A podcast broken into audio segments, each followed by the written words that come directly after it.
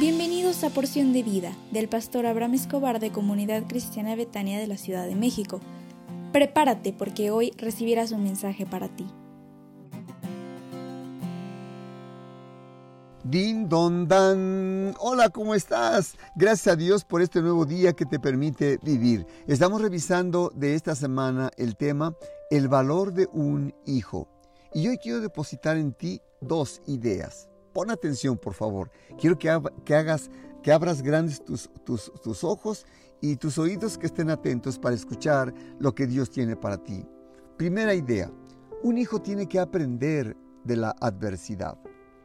Si queremos darle valor a nuestros hijos, si queremos que nuestros hijos sean sabios, inteligentes, tenemos que ayudarles para que ellos aprendan de la adversidad.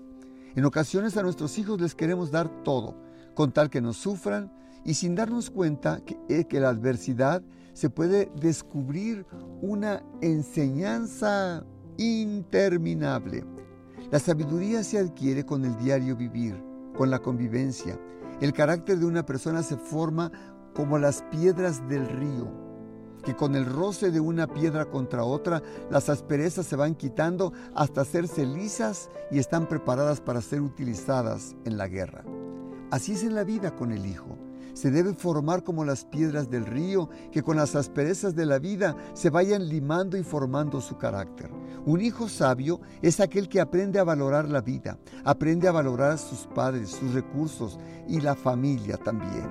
El hijo necio, dice la Biblia, es vergüenza de su madre. Y lo necio lo aprendió en la familia. ¿Sabes cuándo? Cuando le dejamos a él hacer lo que él quiera, con tal que no se enoje, con tal que no llore, con tal que no haga berrinches. Dejamos a los hijos, bueno, hazlo pues y haz lo que tú quieras. El hijo de 10 años, mamá, pero me dejas ir al cine, no puedes ir. Mamá, y empieza eh, a, presionar tanto la hija que el padre y la madre le dicen, ándale pues, ándale pues, pero no tardes. Muchas de las cosas que sufrimos de cuando niños nos sirvieron para formar nuestro carácter. ¿Recuerdas si alguna vez de niña o de niño no tenías para comer? ¿Te enseñó algo la vida cuando no tenías el recurso? ¿Aprendiste a valorar la comida? ¿Recuerdas cuando solamente tenías una pieza de pan y que la tenías que cuidar para que te durara? ¿Recuerdas que tus zapatos a veces se abrieron y que, se te metía el, el agua a los pies? ¿Recuerdas tú que te tenías que poner el mismo uniforme que utilizó tu hermana o tu hermano en la escuela? La adversidad te ayuda para que podamos crecer. Permite que tus hijos aprendan a disfrutar la adversidad porque cuando pase el tiempo recordarán que en casa no había luz o que la casa tenía carencias o que no tenían carro. Permite que la adversidad sea una oportunidad de vida para tu hija, para tu hijo. 2. La iglesia ayuda a formar el carácter de tu hija, de tu hijo. El lugar más importante para recibir enseñanza en un hijo, no hay duda que es la familia. Es en casa. No hay duda, pero la iglesia juega un papel muy importante porque es ahí donde se forja nuestro carácter, donde aprendemos el valor de la vida, de la familia y de la vida eterna. Tus hijos tienen que aprender el principio de la sabiduría, que es el temor a Dios. Ese principio lo aprenden en la iglesia. A tus hijos les enseñamos a amar a Dios y en esa etapa de su vida que sean, ya sean adolescentes, niños o, ya sea que sean preescolares o jóvenes, les enseñamos a que ellos tienen que aprender a depender, a amar, a, a tener fe, a creer en Dios. Cada domingo Dios tiene un mensaje de bendición para tus hijos. Permite que tus hijos puedan recibir la enseñanza. Y más que agosto es el mes de la enseñanza, permite que tus hijos puedan tener la enseñanza hermosa para su vida. Y no solamente tenemos reuniones en la iglesia, sino lo tenemos a través de las redes, lo tenemos por Facebook, lo tenemos por Zoom. Tenemos actividades toda la semana preparadas para tu hija, para tu hijo.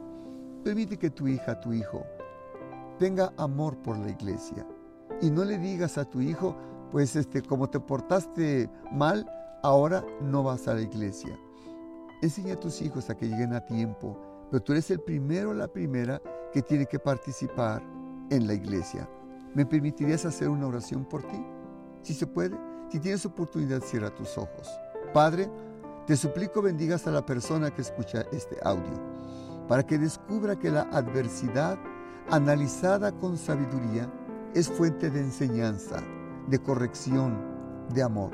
Ábrele sus ojos para que pueda descubrir que la iglesia es el lugar que tú diseñaste para que ella o él aprendan a amarte y a vivir con sabiduría todos los días de su vida y que toda su generación sea bendita en esta tierra.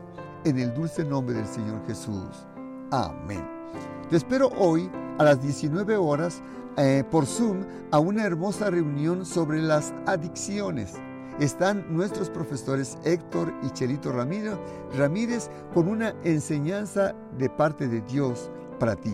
Te mando la liga y por favor asiste a tiempo, te lo pido con todo mi corazón. Que Dios te bendiga y sonríe porque Dios te ama.